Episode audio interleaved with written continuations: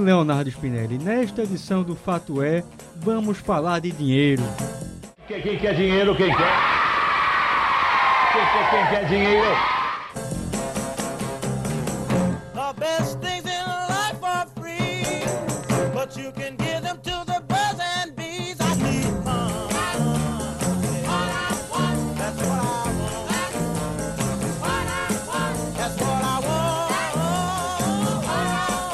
Ser mais específicos, Thiago Wagner.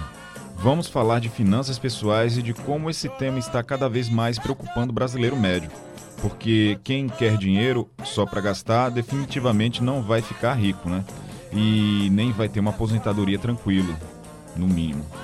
Com a reforma da Previdência diariamente no noticiário, as pessoas passaram a buscar alternativas, porque para muita gente a renda do INSS definitivamente não vai assegurar uma velhice tranquila. Pois é, Thiago, o assunto das finanças está mesmo mobilizando o brasileiro e o próprio Twitter percebeu isso na sua rede social. A plataforma apresentou um estudo inédito sobre o tema, ou melhor, sobre o que o brasileiro anda falando por lá. E o legal, Léo, é que de acordo com o estudo, 86% do público do Twitter guarda dinheiro. Isso mesmo, são pessoas que conseguem chegar no fim do mês com aquela graninha guardada, o que mostra que é a classe média quem usa mais o Twitter, não é?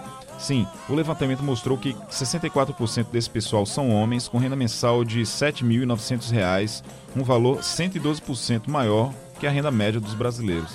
Isso mesmo. E a pesquisa mostra ainda que 74% dos twitteiros são bancarizados, ou seja, que possuem um banco, e 65% possuem cartão de crédito.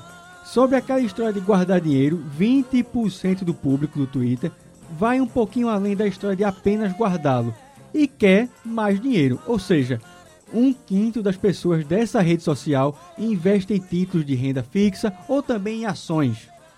Infelizmente a gente não sabe quantas pessoas são, porque o Twitter não abre os números de usuários no Brasil, mas no mundo a plataforma tem 139 milhões de pessoas ativas todos os dias.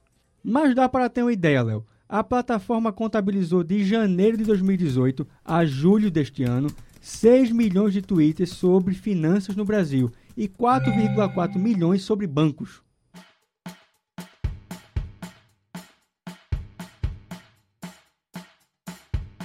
É por isso tudo também que educadores financeiros, analistas gestores de recursos, investidores, economistas, influenciadores, jornalistas como nós, né? E pessoas que se interessam pelo tema. Enfim, tá todo mundo lá comentando. Pois é, Léo, o que não falta por aí na rede mundial são especialistas falando sobre produtos do mercado financeiro, como taxas, retornos, riscos, benchmarks, enfim, é tanta gente que para se diferenciar, a cada dia aparece uma ideia nova para tentar chamar a atenção do público. Escuta só um pouquinho. Bilionários, estamos aqui na terra do melhor café do mundo. Para quem não sabe, o melhor café do mundo, né, aquele que teve a nota mais alta, é do Brasil, né, aqui no sul de Minas, mais precisamente numa cidade chamada Carmo de Minas. Bilionários, estamos aqui no Rio Paraguai. Esse rio dá para navegar por 2.800 quilômetros. Você consegue daqui do Brasil para o Paraguai? Consegue. Para o Uruguai também. Bilionários, continuamos aqui diretamente do deserto do Atacama com a nossa série sobre bancos digitais. Peraí, interior de Minas, Rio Paraguai, deserto do Atacama, isso aí é programa de finanças pessoais ou é de viagem? É um pouquinho dos dois, Léo, que junta duas coisas legais, que é fazer dinheiro render e ainda sobrar uma graninha para comprar aquela viagem. Quem está tocando o projeto é o jornalista Fabrício Guerato, que montou o canal Bilhão Educação Financeira. E nele tem a seção Trip Money, onde ele viaja para lugares paradisíacos para falar sobre finanças. Não é legal? Vamos ouvir um pouquinho dessa ideia do Fabrício. Bom, o projeto 1 bilhão educação financeira, obviamente, né, como o próprio nome diz, é levar a educação financeira para as pessoas. Porém, a gente quis fazer de um modo totalmente diferente do que já tem por aí. Como que a gente faz isso? Por exemplo, a gente grava é, falando de educação financeira em lugares paradisíacos. A gente já gravou no deserto do Atacama, nós já gravamos também no Pantanal, já gravamos em estações de esqui no Chile. A gente acredita que é muito mais gostoso você falar de dinheiro num paraíso do que, por exemplo, num escritório. Outro diferencial nosso, a gente traz constantemente diversos profissionais do mercado financeiro para falar de assuntos específicos. Hoje, por exemplo, a gente acabou de gravar uma série sobre FGC, sobre quebra de instituições financeiras, porém a gente usou uma pessoa, né, um profissional que é chamado pelo Banco Central toda vez que, que existe uma intervenção é, do Bacen nessa instituição financeira. A gente tem também um cão educador financeiro, né, que é um cachorro, um golden, que é o nosso mascote, vamos dizer assim, que é o Dodge, que também às vezes aparece nos nossos vídeos. E a gente tenta traduzir numa linguagem extremamente simples para todo mundo entender. E além disso, a gente investe numa, numa edição extremamente bem feita. A gente acredita que não adianta você simplesmente fazer um conteúdo bom. Esse conteúdo tem que ser muito gostoso de ser visto. Você tem que ver o conteúdo comendo pipoca e não, não ver a hora passar, né? Quando você vê, você já viu três, quatro, cinco vídeos. Legal, Fabrício. Agora explica pra gente por que investir num canal de educação financeira. Você percebeu realmente o crescimento do interesse do público pelo tema? A educação financeira hoje está em franco crescimento. As pessoas estão buscando, elas estão aprendendo a gostar de, de entender sobre assuntos financeiros, elas estão aprendendo a gostar de guardar dinheiro, porque por enquanto o brasileiro só gosta de, de gastar e de fazer dívida, né? Então está mudando essa cultura está mudando numa velocidade bem rápida. Com certeza absoluta a gente vai ter um outro Brasil daqui 10 anos. A gente vai olhar para trás, vai ter uma sociedade muito menos endividada, investindo muito mais. E tem uma outra questão. Com a taxa Selic caindo cada vez mais, qualquer tipo de investimento de renda fixa, desde a poupança, um CDB, uma LCI, LCA, não importa, está rendendo cada vez menos. Então, se a pessoa não for atrás de novos investimentos, o dinheiro dela vai cada vez render menos, né? O dinheiro vai valer menos no futuro. E a gente falou logo no início do programa que no Twitter, um dos assuntos que mais geram engajamento são relativos a bancos. E o Fabrício Guerato está atento a esse movimento. Tanto que no programa dele, o Fabrício dedica bastante espaço para fintechs, que são startups que estão aí inovando e derrubando as taxas bancárias. Hoje em dia só paga anuidade de cartão quem quer. É isso mesmo, Fabrício? As pessoas querem saber tudo sobre fintechs? A gente está tendo no Brasil uma revolução dos bancos digitais algo que, por exemplo, não acontece nos Estados Unidos. É uma característica nossa do Brasil. A gente está na frente de diversos países do mundo, né? Essa revolução. Muita gente que estava fora do sistema bancário está se bancarizando em razão dos bancos digitais, que via de regra não cobram absolutamente nenhuma taxa. Não tem taxa de abertura de conta, não tem taxa de manutenção, não tem taxa de encerramento. Pelo aplicativo de qualquer lugar do país, é, em 3, 4 minutos você consegue abrir a conta, né? Às vezes demora um pouco mais para ser aprovado, mas abertura de conta, o processo é muito, muito, muito rápido. E para sacar dinheiro você pode usar a rede de caixas 24 horas. Claro que tem cidades no Brasil que não possuem rede 24 horas. Você vai precisar ir até uma cidade mais próxima. E para você depositar o dinheiro através de um boleto, né? um pagamento de um boleto. E a população quer saber se é seguro você manter o dinheiro num lugar onde não possui uma, uma agência física, né, como os, os grandes bancos, e como é que funciona isso na prática, né? Como é que funciona o FGC, o Fundo Garantidor de Crédito, qual que é a diferença de um banco múltiplo para uma conta de pagamentos. E para finalizar a participação de Fabrício Guerato, eu gostaria de perguntar para ele: está valendo a pena o esforço, Fabrício? Como está a audiência do seu canal? Em relação à audiência do canal, acho que os números falam por si só. Em cinco meses, a gente bateu 100 mil inscritos. Então, a gente saiu de abril com 470 inscritos e chegamos em, set... em setembro com 100 mil inscritos. Eu acho que é um crescimento bem impressionante, né? Pelo que a gente checa de outros canais. É difícil algum canal crescer extremamente rápido. E eu acredito que é em razão do nosso conteúdo diferenciado. A gente fala de educação financeira de uma forma totalmente diferente de todos os canais de educação financeira que existem não só no Brasil, mas como no exterior, né? Como no mundo. Então acho que isso explica um pouco do, desse sucesso, né? Dessa receptividade do, do público. A gente fazer um conteúdo de qualidade, porém misturando um pouco de entretenimento junto, viagens, enfim. Acho que basicamente é um conjunto de fatores que fazem um sucesso. Quem também pode falar um pouco mais com a gente sobre a influência da tecnologia nas finanças e na educação pessoal é o Júlio Duran. Ele é diretor de produto e tecnologia do Guia Bolso, que nada mais é do que uma fintech criada para ajudar as pessoas com seus gastos no dia a dia.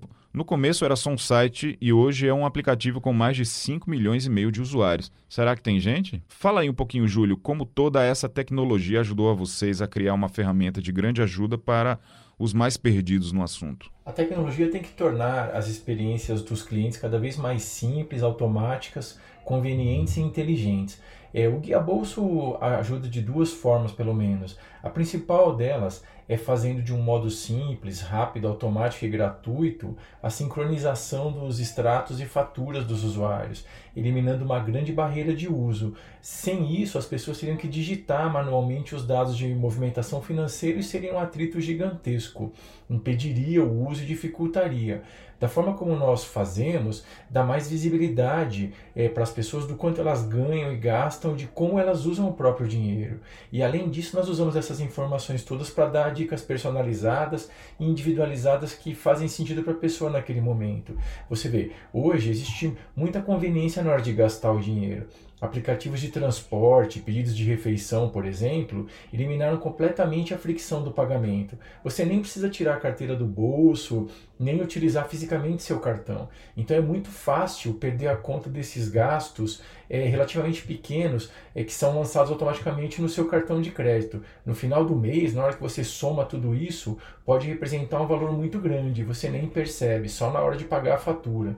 Então nós acreditamos que ter o controle sobre esses gastos de forma consolidada é ainda mais importante e fundamental do que foi nos tempos recentes. Um, um, uma outra forma, não menos importante, é nós usamos uma linguagem super simples e próxima das pessoas, sem nenhum é, autor, autoritarismo, é, sem querer controlar as ações das pessoas. Nossa preocupação é que é, o nosso serviço, que o Guia Bolso, seja o companheiro e destaca, informa as pessoas para que ela entenda as consequências das escolhas delas, né? E, e, e bem na vida financeira. Desde que é, isso não extrapole o orçamento e possa ser compensado de outra forma, a pessoa é quem faz as escolhas dela. Nosso papel é dar informação. Pois é, né? Tem gente inovando na linguagem para atrair a atenção da galera. Mas também tem gente que mantém o estilo tradicional de um consultor financeiro. É uma carreira, inclusive, que não está restrita ao pessoal que faz graduação em finanças. O Mário Bobadilha, por exemplo, largou a carreira de décadas de engenheiro mecânico para se dedicar a investir o dinheiro dele e ensinar os outros como fazer. E quer saber, ele não quer mais voltar para o chão de fábrica, mesmo não faltando emprego para ele. É, eu trabalhei mais de 20 anos em multinacionais, tá? Eu fiz faculdade de engenharia mecânica na Federal de Minas Gerais, depois trabalhei na Danone, interior de, de São Paulo, em Campinas, trabalhei na Unilever de Indaiatuba, interior de São Paulo. Eu fui transferido para a Unilever de Igaraçu, aqui, aqui no Nordeste. Daí eu saí, fui para Mondeliz, lá em Vitória Santo Antão, e depois finalmente fui para Mars, em Abreu e Lima. Então, durante muito tempo, mais de 20 anos, trabalhei em multinacionais, em empresa.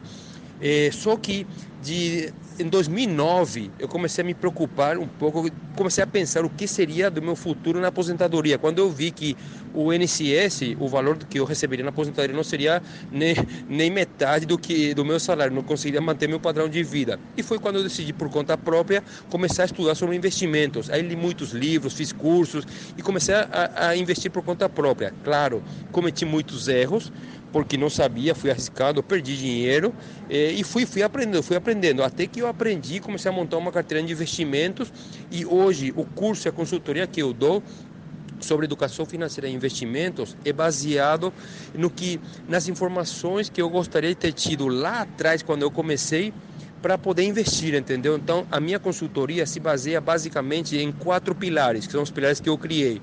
O primeiro pilar é de quanto você precisa para poder parar de trabalhar hoje. Estamos falando de 800 mil, estamos falando de 2 milhões. Precisa saber. Segunda, segundo pilar, quanto você precisa investir todos os meses para chegar nesse valor, que é a independência financeira. É, 300 reais daria ou tem que ser 800 reais? Terceiro pilar é em quanto tempo você vai chegar nisso. Se você precisa de 1 milhão e 300 mil reais para a sua independência financeira e consegue investir 500 por mês, em quanto tempo você vai chegar? Chega em 10 anos, 15, 20 ou 30 anos. E o último pilar da minha consultoria é, é como você vai chegar nesse, nesse objetivo da independência financeira. É, como é montando uma carteira de investimento diversificada. Não é no banco que você vai ganhar dinheiro. Bom exemplo de Mário Bobadilha, né? Parece até aquela história do Ratatouille. Você assistiu o filme? Eu acompanhei um pouco. pois é, no caso do filme Ratatouille, o chefe Augusto Gusteau dizia que qualquer um podia cozinhar.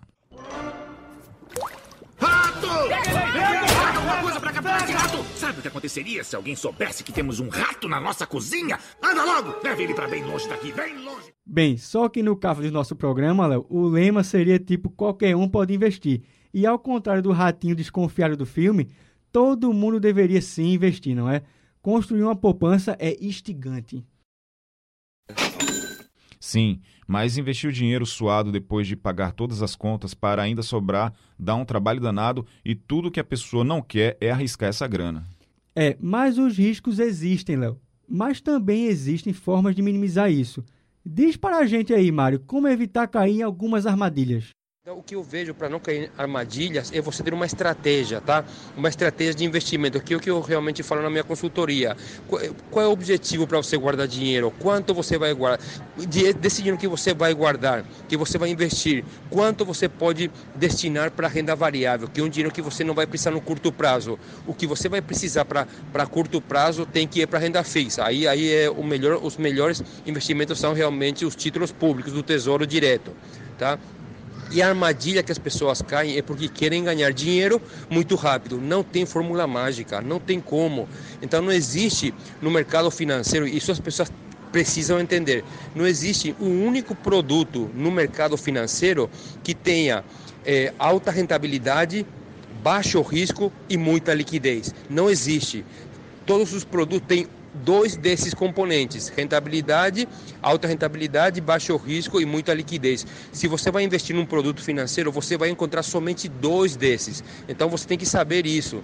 E quando você monta uma carteira de investimento, você precisa ter eh, um percentual maior em títulos públicos, em renda fixa, onde, que é onde você não vai perder dinheiro, mas não vai ficar rico, e um percentual sim em renda variável, ações, fundos imobiliários e até Bitcoin, tá? Eu recomendo para os meus clientes quem consegue comprar, é, que tem um capital um pouquinho mais para investir, destinar vamos, é, de, de 3 a 5% no máximo do capital em Bitcoin. Altíssimo risco, muitíssima volatilidade, mas um potencial de valorização que pode ser extraordinário. Assim como também você pode perder todo o teu dinheiro. Então, para as pessoas não caírem na armadilha, o que precisa realmente as pessoas entenderem melhor como funcionam cada um dos investimentos, os tipos de ativos. Renda fixa, renda fixa. Você não vai perder dinheiro. Renda variável varia e o risco risco é sim de você ter que vender na baixa e aí você pode perder dinheiro. E quando você investe em ações, eu recomendo de montar uma carteira diversificada de 8 a 12 ações, empresas de ramos diferentes, bancos, logística, enfim, é, para diluir esse risco. Se você não tem um capital suficiente, a minha recomendação é comprar, se você quer investir em ações, não tem um capital um capital suficiente, então pelo menos invista em Bova 11, Bova 11 é um ETF onde encontra-se as 50 maiores empresas da bolsa. Ou seja, você dilui o risco com uma única ação, que na verdade é um ETF, tá? Então existem sim possibilidades de você investir em ações e diluir esse risco.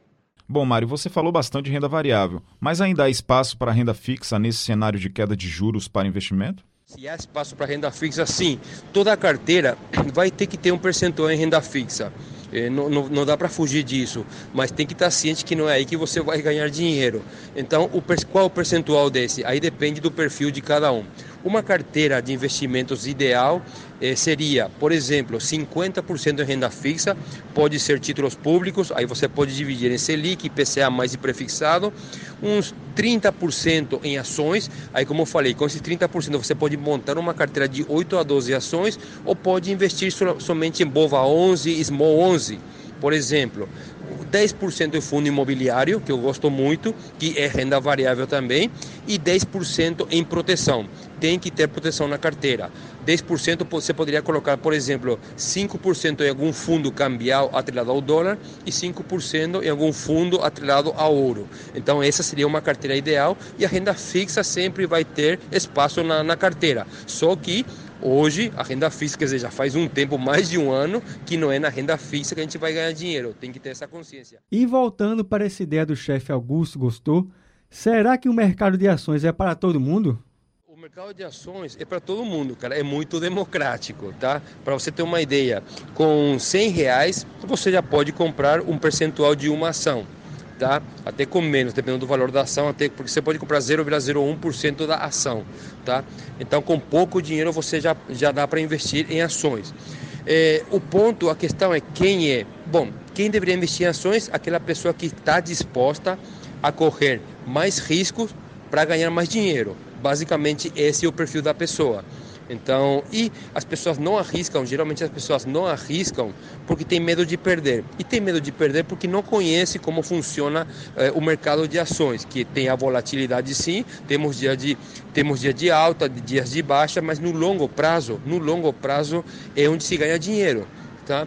Eh, as ações rendem no, renderam nos últimos 19 anos 21% em média ou seja, anos de 15%, 12% e anos de 38%, 39%. Na média, nos últimos 19 anos, as ações renderam 21%.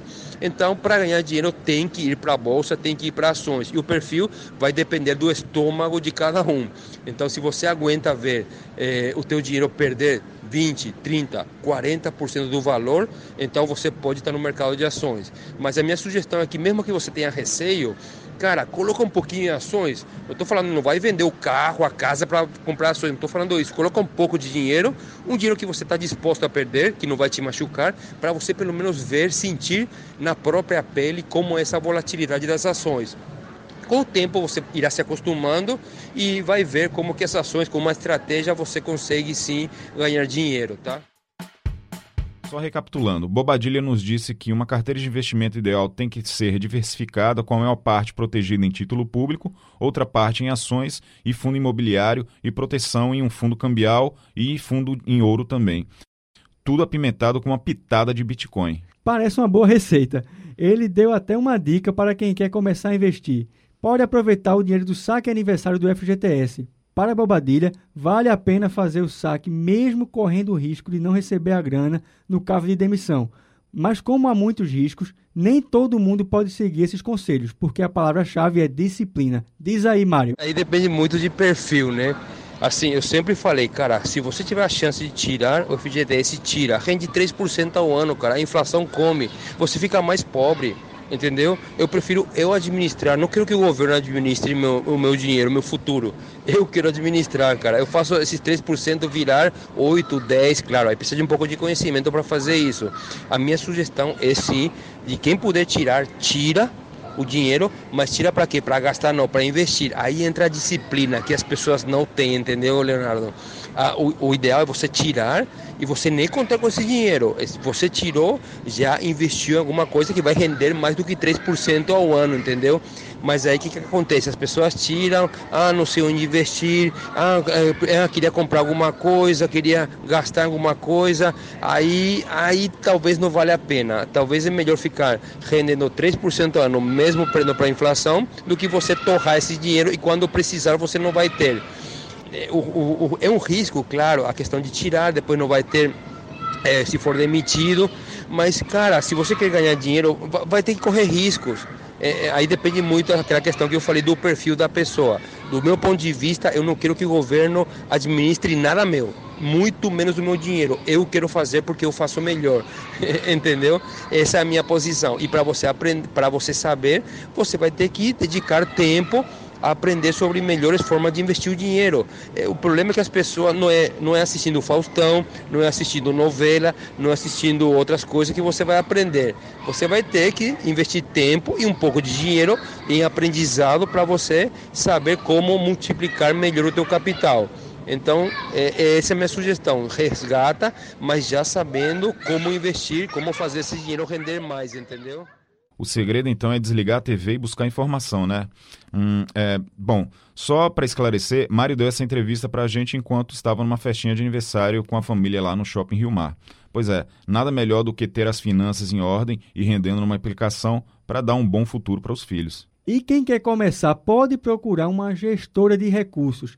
Há vários no mercado. Mas antes disso, é bom saber que a atividade de administrador de recursos financeiros é uma atividade regulada pela CVM, Portanto, procure saber se o profissional que vai gerir os seus recursos tem autorização da autarquia federal. Mas cuidar do futuro é uma coisa que muita gente deixa de fazer, muito por conta da falta de educação financeira ou até mesmo da falta de interesse. No Brasil, é comum ainda ter medo de investir somente pela falta de conhecimento. Já outros não conseguem nem aplicar o que se convenciona a dizer como básico, que é gastar menos do que se ganha. Sobre essa questão da educação, quem fala conosco agora, Léo, é o professor André Magalhães, do Departamento de Economia da UFPE. Professor, por que ainda não é comum se ter uma educação financeira mais consolidada? Ah, no Brasil, a, a cultura de é, informação financeira, de formação financeira, de investimento, de poupança, é muito incipiente. É, nós não ensinamos ah, nas escolas o, o, básico em relação a isso. É, é verdade até que os currículos têm mudado e mais recentemente isso tem sido colocado é, como uma introdução para os jovens, mas é muito pouco. A gente tem muito tabu em lidar com o dinheiro, tem muita dificuldade em entender o que os economistas chamam de restrições orçamentárias, ou seja, o que é que cabe no meu orçamento e o que é que eu posso comprar. E como fazer essas escolhas, dado que eu tenho um limite para os meus gastos. É, então, isso é sempre uma dificuldade para, em geral, para todo mundo, até para quem tem domínio uh, da parte de matemática, matemática financeira, de conhecimentos mais avançados. E principalmente quando a gente não tem a formação. Então, nesse universo que a gente tem dessas mudanças tão rápidas que acontecem com essas novas formas de acesso, internet, é, de todos os lados, a mídia social, é nada mais do que natural de a gente ter também nesse universo pessoas que se apresentem para ajudar nesse processo. E isso é sempre bem-vindo desde que se coloquem informações corretas, de forma fácil, acessível para as pessoas. É, é para as pessoas entenderem os limites, a organização, o que é que é prioridade, para onde é que seu dinheiro está indo e mais ainda entender os limites dos seus gastos. Enquanto a gente não consegue colocar isso na, na mente das pessoas, passar a informação, tentar mostrar como é que se forma, se forma isso, como é que você organiza o seu dia a dia, a gente vai ter problemas sérios de, de orçamentos familiares. Vai ter muita gente desorganizada tentando correr atrás, gastando mais do que pode e acaba ficando inadimplente. Veja, isso não é só um problema para o Brasil. Nos Estados Unidos, onde as pessoas têm em geral uma educação até melhor, muita gente tem problema com cartão de crédito, que é muito mais fácil do que no Brasil, mais barato do que no Brasil. Então, quanto mais informação Quanto mais formação nós dermos, melhor. Muito importante essa fala do professor, né? Isso. E antes de encerrar o programa, temos um último convidado aqui no Fato É, que é o personal financeiro, é assim como ele se define, Leandro Trajano. Assim como muitos que apresentamos aqui, ele está inserido no meio das pessoas que tentam dar um pouco de educação financeira aos outros. E Léo, ele fez questão de vir aqui gravar conosco na Rádio Jornal e conversar um pouco sobre essa importância do influenciador financeiro. Vamos ouvir um pouco a entrevista. Oportunidade boa estar aqui, Tiago, e aproveitar, né? Porque é um tema relevante que você está trazendo e também essa onda aí do podcast, né? A gente aproveitar esse momento que é riquíssimo, que o Brasil começa a despertar um pouco mais e a acordar novamente com esse conteúdo que você pode consumir, que você pode utilizar na hora do banho, de lavar um prato, de ir e voltar para o trabalho, qualquer hora a gente pode estar tá ouvindo não só música, né? Então, vamos embora. E como é que deu esse estalo para entrar nessa área? Em que momento você pensou, eita, agora eu vou fazer isso aqui e vou viver disso a partir de agora? Comecei a investir em Tesouro Direto em 2009 ou seja, 10 anos atrás. Consegui juntar milhas. Com milhas eu fui para o Peru estudar espanhol. Quando voltei para o Brasil, depois de anos, é que eu consegui terminar a faculdade. Foram sete anos e meio para terminar o curso de administração, bem longo, né? E aí a jornada continuou. Eu fui trabalhar na Bolívia, no Equador, uh, no Haiti, em Gana, em cada país desse que estava passando, ia crescendo na carreira, crescendo de remuneração, e era mais gente que ia querendo saber como eu estava me organizando financeiramente. E pouco a pouco passou a ser comum também amigos no Brasil, toda vez que eu vinha de folga, querer falar, ah, ó, dá uma olhada ali, sai com minha namorada, porque ela está poupando, mas só deixa na poupança. Se vier alguém de fora, pode incentivar a botar em outro investimento. Eu lembro que um amigo disse, ó, meu irmão está trabalhando, ganhando uma grana boa, mas está se enrolando, está se endividando. Sai com ele, vai tomar um café, essas coisas iam dando certo. E o pessoal começava a sugerir, ah, faz uma consultoria, tal. Eu dizia, isso é hobby, não faz sentido, né? Até quando eu voltei para o Brasil de vez, em 2013, eu pensei, ah, vou começar a estruturar algo nesse sentido. Eu já dava palestra há muito tempo, só que sobre outros assuntos. Estruturei palestra de educação financeira, de planejamento e uma consultoria. Por mais que eu pensasse, quem é que vai me procurar para falar sobre o tema? Afinal, é tabu, né? E aí começou a fluir e, naturalmente, em 2017 já ocupava boa parte do meu tempo, que eu tinha também empresa de consultoria empresarial, e resolvi, no fim de 2017, virar 100% a chave e me dedicar só a isso, que eu vi que seria muito mais prazeroso e totalmente sustentável, bacana financeiramente falando também. Quando você está com brilho nos olhos no que faz, você ama o que faz, faz o que ama, já é um grande passo para que você tenha uma liberdade financeira. Afinal, acordar com prazer, dormir com prazer, não está esperando a sexta-feira chegar e não está triste porque a segunda chegou, você consegue produzir com muito mais efetividade, digamos assim, não é isso? Isso, isso. É muito, é muito gostoso, é muito prazeroso, né? A gente saber que pode impactar a vida das pessoas, que pode contribuir, que pode ajudar de alguma forma, isso é, é riqueza também, né? E, Leandro, você tocou no ponto bem importante aí, que é a questão de amigos, né, que em comum, que tinham que não conseguiam se organizar financeiramente, que foi mais ou menos isso. como você começou a sua carreira como personal financeiro, e, e eu percebo que isso ainda tem muito no Brasil. As pessoas não estão acostumadas a investir dinheiro, não tão, nem procuram conhecimento, na verdade, sobre isso. Né? Muitos acham que ganhar dinheiro ainda é colocar o dinheiro na poupança, pegar aquele restinho do salário e colocar na poupança. E existe um, entendimento comum que não é isso, né? É verdade. Na verdade, o que é que acontece também, então, se a gente parar para observar, é, a gente tem muito receio pelo que aconteceu no passado na poupança, não é, na época de Collor, o medo de muitos golpes que a gente vê financeiros Sim. e de tanta coisa que acontece no Brasil faz com que realmente as pessoas tenham muito medo de investir e não dedicam tempo para cuidar da vida financeira, para avançar na vida financeira. E sem dedicar tempo, terminam que ficam estagnados. Normalmente o que acontece? Eu não tenho conhecimento, sem conhecimento eu me sinto inseguro. Com insegurança, eu termino ficando estagnado, estagnado na poupança.